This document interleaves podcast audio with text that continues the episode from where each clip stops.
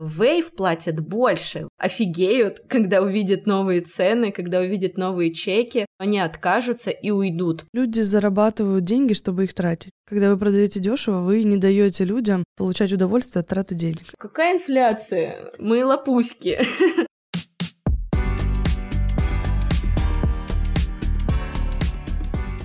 Всем привет! За микрофоном, как всегда, Владлена. Это третий эпизод подкаста «Короче говоря» про то, как региональное digital-агентство покоряет столицы. По традиции сразу хочу сказать вам спасибо за то, что пишете отзывы о подкасте. Это правда очень важно для меня, и это, в принципе, не дает шанса свернуть с этого пути, Поэтому задавайте вопросы, если они у вас появляются, делитесь своим мнением. Ссылки на меня и на агентство вы можете найти в описании к этому подкасту. Что вообще произошло за эту неделю? Чуть-чуть поделюсь новостями. Во-первых, я была на первом собеседовании в своей жизни. Вообще я никогда не работала по найму, и единственный раз, когда это могло случиться, я должна была работать у мамы в детском саду хореографом. И я даже уже помню, сделала трудовую книжку, но в последний момент передумала, потому что подумала, вообще зачем это все мне нужно?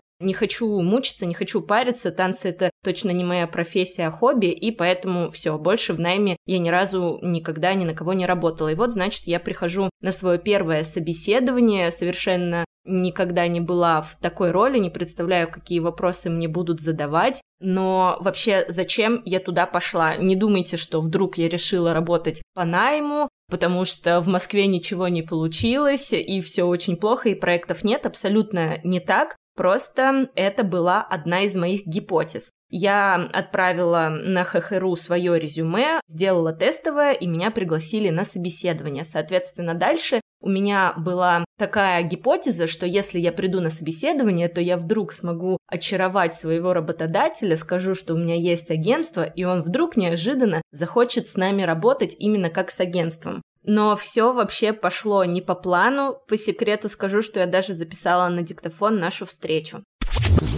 Поэтому нам нужен человек-штат, mm-hmm. который будет вести все наши проекты. Mm-hmm. И в том числе мой личный аккаунт.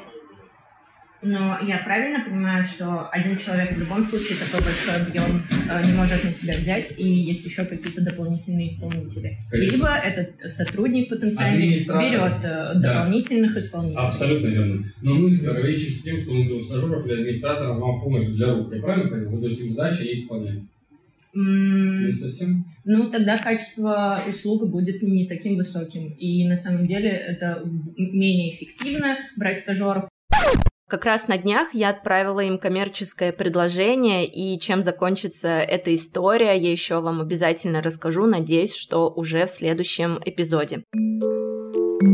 Дальше, что еще было за эту неделю? Такой себе пункт, но мне кажется важно им поделиться. Мы завалили свой первый проект по брендингу. Я уже говорила о том, что мы вышли за рамки SMM, и у нас в агентстве появились дополнительные услуги, потому что на это есть спрос. У нас появилась разработка сайта, брендинг, маркетинговые исследования, маркетинговые консультации и так далее. И вот был первый клиент, и немножечко все пошло не так, как я планировала. А ошибка была в том, что мы не прописали конкретно все бизнес-процессы внутри, в коммуникации, когда мы должны все предоставить, когда должны связаться с клиентом, в какие сроки мы должны предоставить первые варианты, после выбора, что будет дальше. Планировалось э, прописать все бизнес-процессы после как раз-таки первого клиента, чтобы посмотреть, как, в принципе, это все будет работать, потом отточить и уже прописать все процессы и начать активно развиваться в этом направлении. Но пошло все не так, Поэтому 45 тысяч рублей – это часть оплаты полного проекта я перевела на днях обратно своему клиенту, потому что нужно было наши отношения сохранить, сохранить репутацию И, в принципе, на самом деле, я уже не так сильно переживаю из-за таких ситуаций. Не так давно я проходила большое обучение, где как раз-таки говорили о том, что если вдруг вы берете какой-то большой проект, берите, берите, делайте, пробуйте, могут быть ошибки, вы абсолютно не знаете, к чему это приведет. Если что-то пойдет не так, то вы просто вернете деньги, но вы хотя бы попробовали свои силы, вы поняли, как это работает, и действительно, мы, конечно, по этой услуге вышли в минус, потому что исполнителям я все равно должна буду заплатить за часть тех вариантов, которые они сделали, но зато за эту сумму я как бы получила опыт, теперь я понимаю, как нужно по этой услуге выстроить весь процесс, всю структуру, пропишу бизнес-процессы, и мы начнем уже двигаться по этому направлению не как слепые котята, а более осознанно и понятно. И следующий проект уже, конечно, мы выполним, в этом я точно не сомневаюсь, на хорошем уровне. И еще на той неделе я прочитала уже свою третью лекцию по продвижению личного бренда в Москве, в Московской школе стиля Лины Дембиковой. Как вообще я туда попала, обязательно тоже вам расскажу как раз уже в четвертом эпизоде, потому что следующий эпизод будет посвящен такой небольшой спойлер тому, как мы все-таки заключили контракт с несколькими клиентами и как я стала спикером как раз-таки в этой школе стиля. И тема сегодняшнего эпизода – как продавать на большие чеки, сколько стоит качественный SMM, как я повышала чеки в агентстве, как не стесняться называть большие суммы, как вообще правильно себя оценить, как при этом не продешевить. Мне кажется, такие вопросы большинство SMM-специалистов волнуют, да и, в принципе, специалистов в любой сфере. Когда я только начинала работать в SMM, то первое время работала за 5000 рублей в месяц.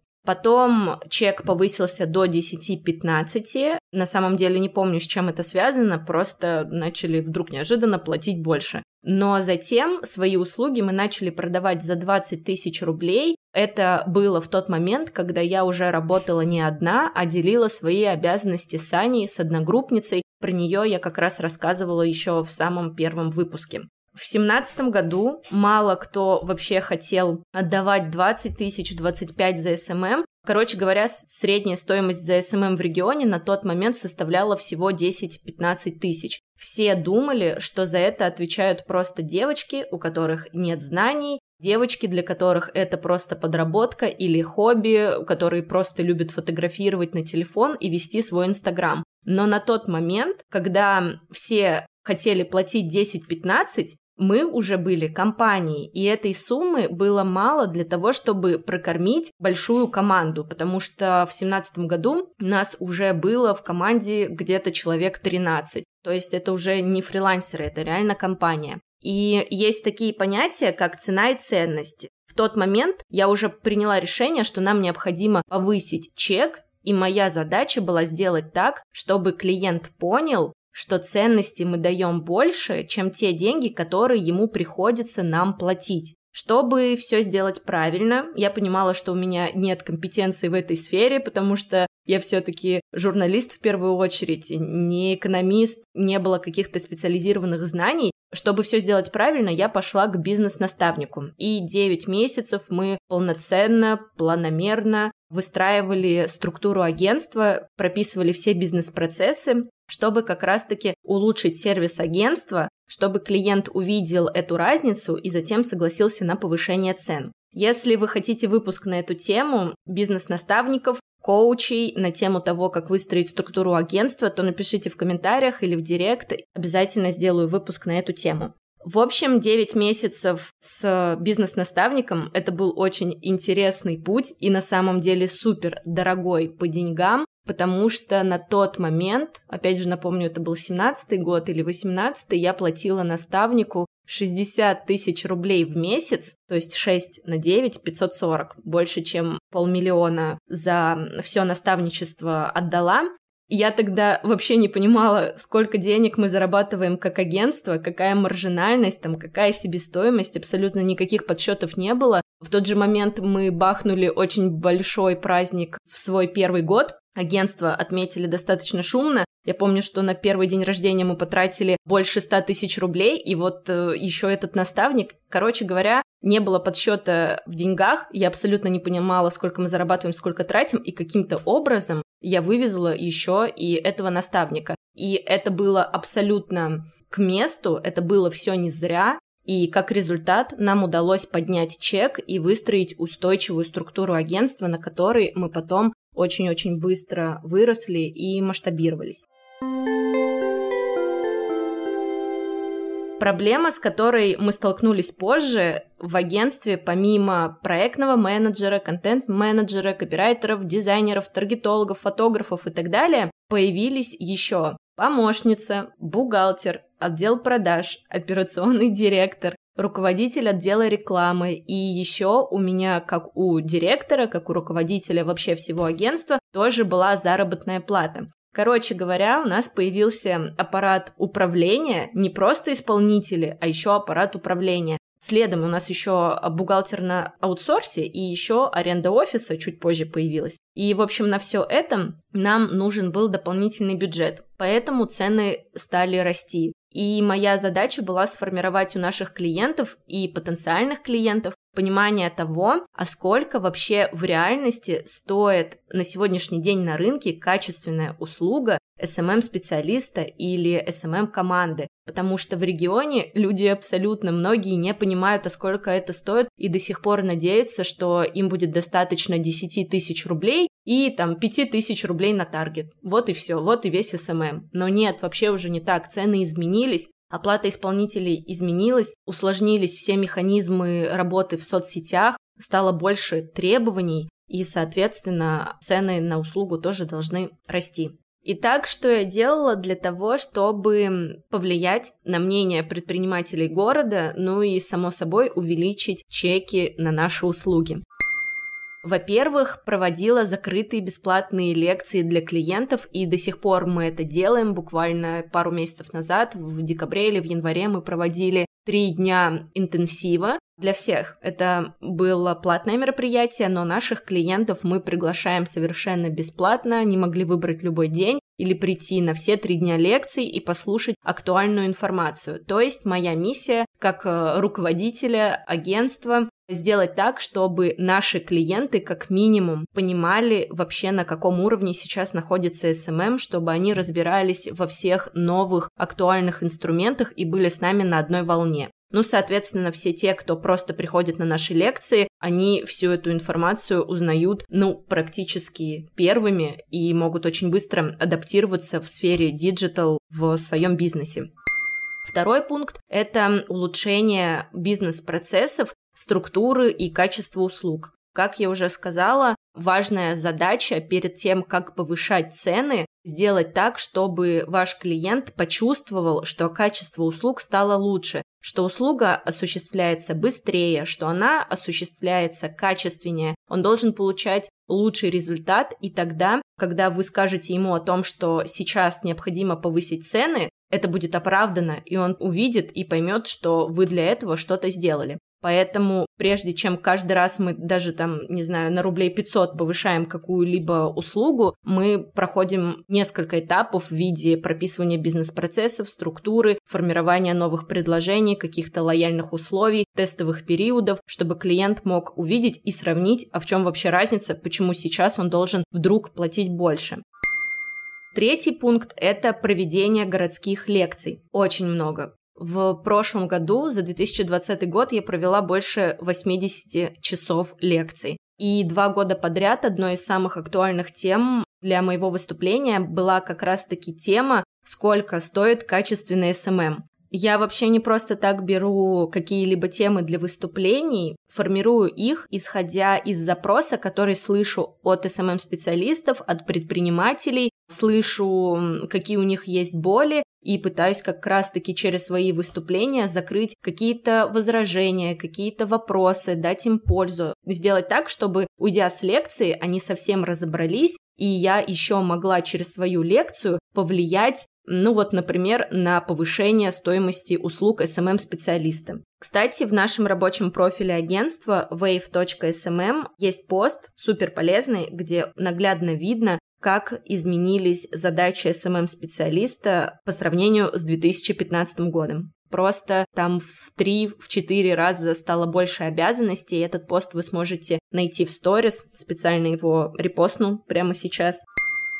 Ну и еще один пункт, который мне помогает влиять на мнение предпринимателей города, это открытая трансляция заработной платы проектных менеджеров, потому что на самом деле мне кажется, что у нас зарплата в этой сфере, в городе, наверное, одна из самых высоких. Как я поняла, что мне удалось все-таки повлиять при помощи этого пункта, не так давно мне позвонил маркетолог одной из э, компаний города и спросила, а сколько у нас получает SMM-специалист, потому что она обозначила своему SMM-специалисту размер ЗП, а тот с ней не согласился и начал говорить, что вообще-то Wave платят больше, Wave платят от 30 тысяч рублей. И поэтому маркетолог мне звонила и спрашивала, а так ли оно, а за какие задачи, а почему так формируется цена, а почему так много. И в этот момент я поняла, что все то, что я делала до этого, тот факт, что я транслирую заработную плату, об этом очень открыто говорю, тоже помогает менять мнение и исполнителей, и работодателей. На сегодняшний день заработная плата проектного менеджера в агентстве, который занят полностью, весь полный рабочий день, от 30 до 65 тысяч рублей. Думаю, что для регионального города 65 тысяч рублей – это достойная оплата за работу в этой сфере.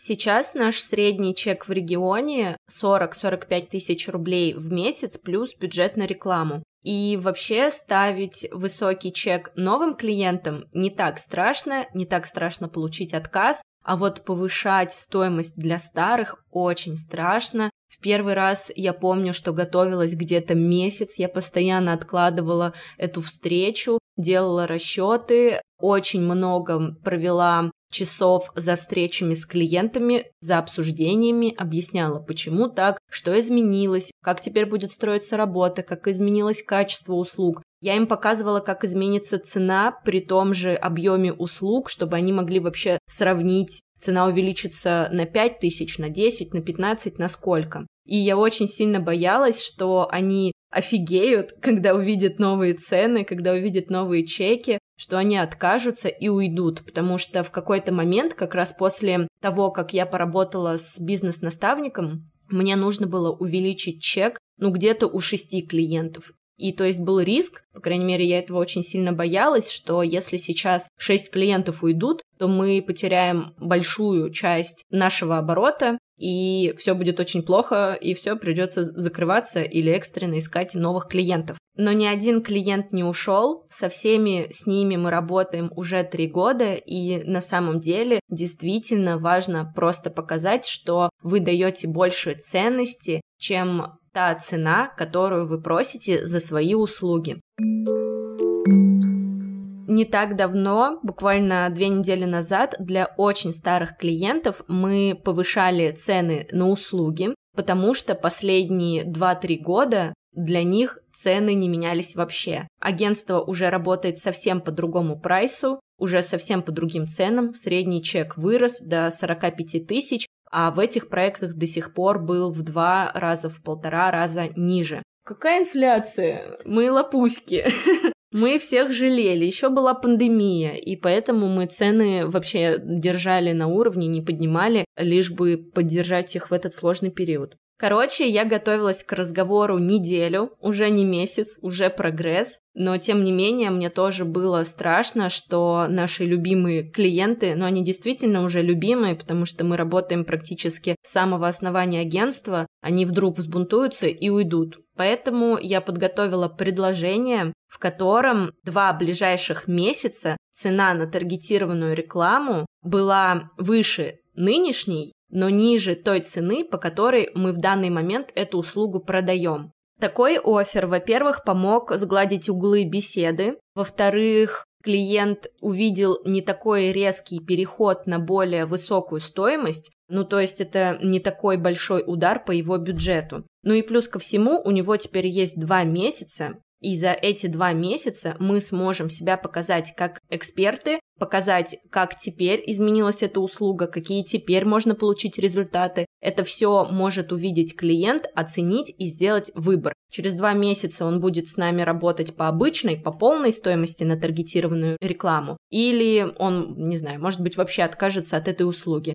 Но уверена, что тоже пройдет все хорошо, и через два месяца клиент убедится, что услуга стала более качественной, потому что мы над этим реально работали последние полгода для того, чтобы улучшить качество этой услуги. У нас появился руководитель рекламного отдела. Мы изменили, в принципе, все бизнес-процессы, связанные с таргетированной рекламой, изменили формат оплаты и формат отчета по этой работе, и теперь таргетологи работают по KPI. Чеки в Москве, конечно, совсем отличаются от региональных, и наш чек с одним из клиентов в Москве в марте этого года составил 109 тысяч рублей за месяц, без учета рекламного бюджета. Пока, наверное, это самый большой чек за услугу в области SMM, который у нас был. Да, кстати, небольшой спойлер. Мне уже удалось заполучить несколько московских клиентов. Про гипотезу, благодаря которой удалось все-таки это сделать, расскажу уже в следующем четвертом эпизоде. По поводу высокого чека. Я понимаю, что 100 тысяч рублей для Москвы это вообще не предел, это минимум. И когда я проводила анализ конкурентов, то как раз-таки минимальная стоимость услуг здесь была 80, 100, 120, 150 тысяч рублей. Здесь чеки на комплексный SMM за месяц составляют 200-300 тысяч рублей выше продакшн, ну, качество самого продакшена лучше. И здесь большая проектная группа работает. Но, если честно, я до сих пор периодически боюсь называть такие суммы, потому что мне кажется, что клиент посмотрит на меня огромными глазами и просто уйдет к фрилансеру. В Томске обычно происходит именно так. Только там ты называешь чек в 40 тысяч рублей, и клиент уходит с глазами на выкате. А здесь речь идет про чек 200 плюс. Не так давно, кстати, у меня перед глазами оказалась смета на фото и видеопродакшн для соцсетей, и я просто офигела. Давайте я сейчас перечислю, какие в этой смете были услуги, а вы про себя подумайте, сколько вообще это может стоить. В конце я скажу, какая была реальная сумма. Что входило в смету? Съемка видео для автосалона, плюс аренда оборудования, плюс постпродакшн. Вся съемка длилась один съемочный день. Итак, ваша версия. Не вдаваясь в подробности, моя была бы не больше 80-100 тысяч рублей. А там была смета в 390 тысяч без учета налогов. О чем это вообще говорит? Да лишь о том, что когда ты не крутишься в таких больших проектах, когда ты не общаешься с нужными людьми из этой сферы, то ты просто даже не можешь мыслить такими цифрами, такими категориями. У тебя просто в голове эта цифра не может появиться вообще никак. Ты мыслишь в рамках той стоимости, которая есть в твоем городе, ну, в моем случае, в Томске. И здесь сразу возникает и синдром самозванца, когда ты не можешь представить, что за свою работу ты вообще имеешь право взять такую большую сумму. Элементарно незнание каких-то вещей, страх, страх ответственности за результат. Чтобы разобраться в том, как не бояться продавать за высокие чеки, как избавиться от синдрома самозванца и страха отказа, я пригласила Иру Подрез. Это маркетолог, специалист в построении систем продаж, автор подкастов «Шире чек» и «Что тебе еще надо». Ира, здравствуй. Начну, наверное, с истории. Когда только агентство у меня появилось, и не было бухгалтера, и когда я сама собственноручно проверяла сметы по SMM-проектам, то я собственноручно уменьшала стоимость некоторых услуг, потому что мне в какой-то момент казалось, что это слишком дорого для наших клиентов, и я их сама жалела, и тем самым еще и уменьшала маржинальность. Короче, ошибка на ошибке. И у меня постоянно возникало чувство неудобства и чувство стыда, и вот к тебе вопрос, почему вообще появляется такое чувство и как от него избавиться? Это всегда история про что я недостоин получать такие деньги. То есть это про хорошую девочку, которая делает хорошее дело, но делает для других людей. А у этой хорошей девочки она как бы остается сама у себя на заднем плане. Вот эта история ногами растет оттуда, и, собственно, история из нашего детства, да, откуда и синдром самозванца. Потому что история для моих клиентов это дорого, это зачастую история о том, что я не могу назвать высокую цену, потому что я себя так не оцениваю. То, что для них дорого, это еще история второстепенная. Но просто почему у меня возникают сомнения, что я столько стою. И как избавиться от этого чувства? Ну, как минимум оцифровывать свой опыт и знания. Зачастую у нас просто есть на программе самое первое задание. Люди оцифровывают свой опыт весь. И я прям говорю, начинайте там с садика, со школы, все, что вы помните, любые значимые соревнования, какие-то, я не знаю, выступления, читали вы стих или еще что-то, и до вот прям сегодняшних дней, в том числе ваша профессиональная вся деятельность. Люди либо плачут, либо злятся, либо испытывают какое-то очень большое огорчение, потому что они считают стоимость часа, и у них стоимость часа получается зачастую меньше, чем у промоутера промоутера в районе 200 рублей, у некоторых это а там 150 рублей, или рядом с промоутером 300 рублей. У меня там студенты есть, у которых 10-15 лет практического опыта, а у них час стоит там 300-400 рублей. Конечно, это обидно. Обида идет прямо на самого себя, и ты злишься. Говорят психологи, что нельзя злиться, да, и обижаться на самого себя, там есть какая-то проекция. Но люди испытывают в основном плюс-минус такое ощущение, что, получается, я себя задвинул вообще на 21 план. Сначала были мои клиенты, я всем хотел помочь, а себе помочь. И вот об этом многие забывают делают. Ну, то есть нужно оцифровать свой опыт, понять вообще, сколько у тебя есть экспертности. И здесь даже история, многие люди не, не считают даже количество книг, которые прочли. Они между делом, как бы, знаешь, ну я там сходил на 100-500 курсов, как бы, но я их тоже не считал. Или у меня там, я не знаю, было столько-то часов консультации, вот сейчас любого эксперта подойти, спросить, сколько часов консультирования у тебя есть. Ты скажешь, ну, я года 3, 4, 5 консультирую. А сколько часов там консультации? Сколько в день ты работаешь? Здесь проблема. Прям людям нужно сесть и вспомнить, а реально реально я вот в эту точку дошел как бы не просто так, да, какой путь этому всему предшествовал. И у многих есть еще история про то, что они обнуляют свой предыдущий опыт. Например, если ты выучился на экономиста, а пошел работать маркетологом, экономический опыт отсекли, он типа не в кассу. Потом там маркетологом проработал, пошел, к примеру, захотелось девушке сделать свой бренд одежды. Она вот эту историю маркетинговую тоже убирает, говорит, ну я в сфере там производства одежды год. А как бы до этого 10 лет она могла экономический опыт иметь и маркетинговый, но люди часто осекают, и у них все время как бы ноль, ноль, ноль. Я тоже как бы с этим сталкиваюсь, с этим работаю постоянно, и в терапии мне, собственно, психотерапевт все время напоминает, говорит, что Ира, ты работаешь как взрослый человек где-то с 9 лет, потому что ребенок уже ходит в школу, ходит к репетиторам на спортивные любые кружки, это вся история про работу. Зачастую у детей там по две смены, ну, очень тяжело вывозить. То есть там большой практический опыт по итогу приводит тебя в ту точку, где ты есть сейчас. Ты тут оказался не в одночасье, не в одну минуту, вот ты такой классный, а все остальное типа не нужно. На самом деле нужно, потому что без этого ты бы не пришел туда, где ты есть сейчас. Необходимо весь свой бэкграунд, все свои курсы, лекции, практику, абсолютно все считать, и тогда этого чувства неудобства не будет. Слушай, ну это один из э, способов это сделать. Чувство самозванца, оно всегда опирается на самооценку. Самооценка — это длительная история, это история про терапию, но хотя бы можно как-то рационально управлять этим ну, синдромом. Если и так синдром самозванца долбит, плюс еще с ним вообще ничего не делать с помощью каких-то рациональных вещей, ну это очень тяжело. А если хотя бы как-то рационально с ним работать, плюс еще подключить терапию, то можно вообще очень довольно интенсивно двигаться, собственно, в этой области. Поняла. Смотри, ты чуть-чуть обмолвилась про свою программу, про свой курс, и я, когда готовилась к нашему созвону, видела там один очень интересный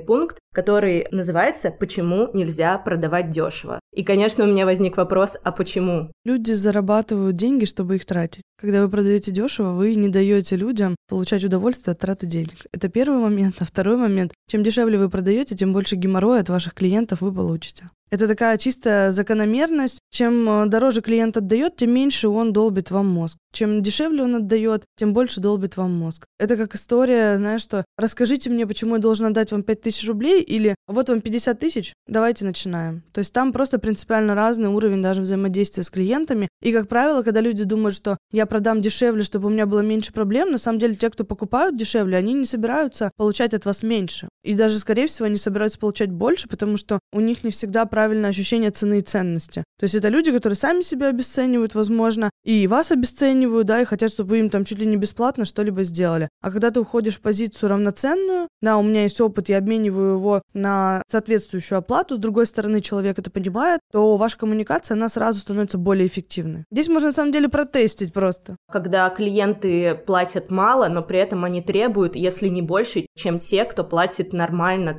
А как ты считаешь, вообще рабочая схема, но это уже относится к маркетинговой стратегии компании, когда компания решает продавать за маленькую стоимость, но очень большому количеству человек? Ну, это всегда две разных маркетинговых стратегии. Либо тысячу карандашей по рублю, либо один карандаш за тысячу. Как бы и та, и та история, она жизнеспособна. Но если мы говорим, что даже в сегменте туалетной бумаги есть Зева премиум, да, а есть как бы что-то подешевле, то даже вот в таких сегментах можно продавать уже сильно дороже, и люди это покупают, обеспечивая свой комфорт. То, что это жизнеспособно, да, жизнеспособно. Вопрос в том, что это будет за продукт или за услуга, сколько вам нужно для этого штата, какая у вас там будет маржа по итогу. И не удолбитесь ли вы этим заниматься через 2-3 года, может быть, вы выгорите, скажете, я вообще хочу закрыть этот бизнес, потому что все клиенты неблагодарны. Количество клиентов — это всегда история про то, что у вас должен быть либо тогда какой-то штат людей, который обеспечивает качество предоставления, либо у вас какая-то должна быть супертехнология, по которой клиент, собственно, чуть ли не самостоятельно движется. Ну вот, если этого нету, то, соответственно, это ваши просто прямые затраты на обеспечение этих клиентов. Рационально ли это или нет? То, что есть бизнесы, в которых эта стратегия хорошая и рабочая, да, безусловно, как и наоборот. Вот, кто-то продает сумку за полмиллиона, как бы, а кто-то продает сумки по тысячу рублей. И те, и те существуют на рынке. Вопрос просто и статуса в том числе здесь. По твоему мнению, в сфере SMM-маркетинга возможна такая политика? Продавать большему количеству людей, но по меньшей цене? Я считаю, что это вообще неэффективно абсолютно. Не с точки зрения даже неэффективно, это не очень понятно, наверное, зачем. SMM и маркетинг — это история напрямую влияющая на деньги. Как э, человек, который или компания, которая влияет напрямую на заработок других людей, может продавать дешево. Вы, значит, приходите, гарантируете им какой-то там прирост прибыли, да, приток клиентов какой-то, а сами при этом берете за это 20 тысяч рублей. Ну, то есть, получается, опыт вашей команды, да, он оценивается вот такие мизерные деньги. Плюс ко всему история с ценой, она сразу понятна, с кем вы конкурируете. Чем ниже у вас цена, тем больше и менее квалифицированные, короче, конкуренты. Получается сразу весь фриланс, да, все SMM щики, которые вышли без году неделя по вашему ценовому диапазону работают, и вот, пожалуйста, здрасте. Это больше история какая-то даже на демпинг похожая, что мы будем ниже, но больше возьмем клиентов, а смысл этого не очень понятно. Тем более SMM-маркетинг — это такая история, она, во-первых, креативная. Креативность всегда требует много денег, времени, ресурса. Она влияет напрямую на статус, на бренд компании. Априори не может быть дешево. И зачастую те, кто хотят дешево такую историю, они, как правило, либо вообще не понимают ничего в маркетинге, они просто хотят... Это как есть канал клиент, да, в Телеграме, там вот эта дичь всякую публикуют, а «Здравствуйте, давайте мы будем работать без предоплаты, вы же работаете на результат, сделайте нам сайт, мы вам потом заплатим». Это вот из этой серии будет все. За еду. Да, как бы, на мой взгляд, это просто, ну, чисто воды обесценивание заслуг, да, навыков, знаний э, других людей, там, других команд. Вот хотите дешево, пожалуйста, идите на фриланс, ставьте тогда риски, да, определенные, сразу считайте, что вам могут это вообще сделать через одно место, а могут делать в течение полгода, результата не будет. Либо вы придете к ребятам, которые в этом профессионалы, и получите результат быстрее. Каждый платит либо временем, либо деньгами. Все, другого варианта нет. Ты либо дороже заплатишь, либо будешь собственным временем платить. И опять же, каждый выбирает сам, что ему комфортнее. Боже, я так рада, что ты это сказала, что это не я сказала, а еще эксперт со стороны. Ну и давай последний вопрос. Какие-то пункты коротенькие, что все-таки нужно сделать для того, чтобы начать продавать за высокие чеки? Я понимаю, что курс у тебя очень большой, и там миллион просто пунктов, но как-то сгруппировать и парочку самых главных советов. Любить себя, любить клиента, делать качественно и никогда не обесценивать тот путь, который вы прошли. Если с чеками в Москве все как-то более-менее понятно, то в регионе прямо сейчас я нахожусь в ситуации, когда увеличение чека, увеличение стоимости прям действительно пугает предпринимателей. Но при этом работать на старом чеке мы уже просто не можем, потому что это невыгодно. И вот я нахожусь на распутье, где пытаюсь сделать так, чтобы хорошо было и клиентам, чтобы они не офигели от цены, и сотрудникам, чтобы у них была заработная плата адекватная сегодняшнему рынку и тому количеству задач, которые на них сваливаются, ну и чтобы маржинальность агентства, конечно, росла, потому что бизнес должен зарабатывать. Для чего вообще все это тогда делать? Это нормально увеличивать в такой ситуации чек действительно сложно, но разговор с Ирой натолкнул меня на мысль о том, что любое предложение найдет своего покупателя, но главное выполнять свою работу качественно и честно, и тогда все получится. На днях, кстати, мне написал менеджер из кемеровского диджитал-агентства Make. Как-то год назад я там проводила лекцию, меня привозили ребята, и она спросила о стоимости наших услуг в сфере SMM. Мол, они сейчас развивают это направление и пытаются понять, как обстоят дела в этой сфере. Я рассказала, что в регионе у нас стоимость где-то 45 тысяч, и в эту стоимость входит и съемка, и работа таргетолога. Для съемки видео и для разработки моушен дизайна нужен будет дополнительный бюджет. На что она мне написала, цитата, «что-то даром». Понимаете вообще, почему она так написала? Просто потому, что она в сфере, она знает, она понимает, какая команда нужна для реализации, чтобы получить действительно хороший результат. Это означает, что если клиенты будут чуть больше понимать в сфере SMM эм эм и маркетинга, если у них будут эти знания, то у них никогда не возникнет вопроса, а почему это столько стоит, а почему это так дорого или так дешево. В то время, когда некоторые пытаются подстроиться под рынок, под запросы клиентов, демпингуя стоимость услуг, чтобы получить хоть какие-то заказы в SMM, эм эм, я, пожалуй, выбираю путь, где могу образовывать не только SMM-специалистов, но еще и предпринимателей. Мне кажется, что пусть такая стратегия чуть долгая, в перспективе она точно более эффективная. На этом все. Подписывайтесь на подкаст, чтобы не пропускать выпуски каждую неделю по четвергам. Ставьте звездочки, задавайте вопросы, высказывайте свое мнение в комментариях или пишите мне в директ. Ссылка на мой профиль в Инстаграме и профиль агентства в описании. Слушайте подкаст на всех платформах и встретимся через неделю.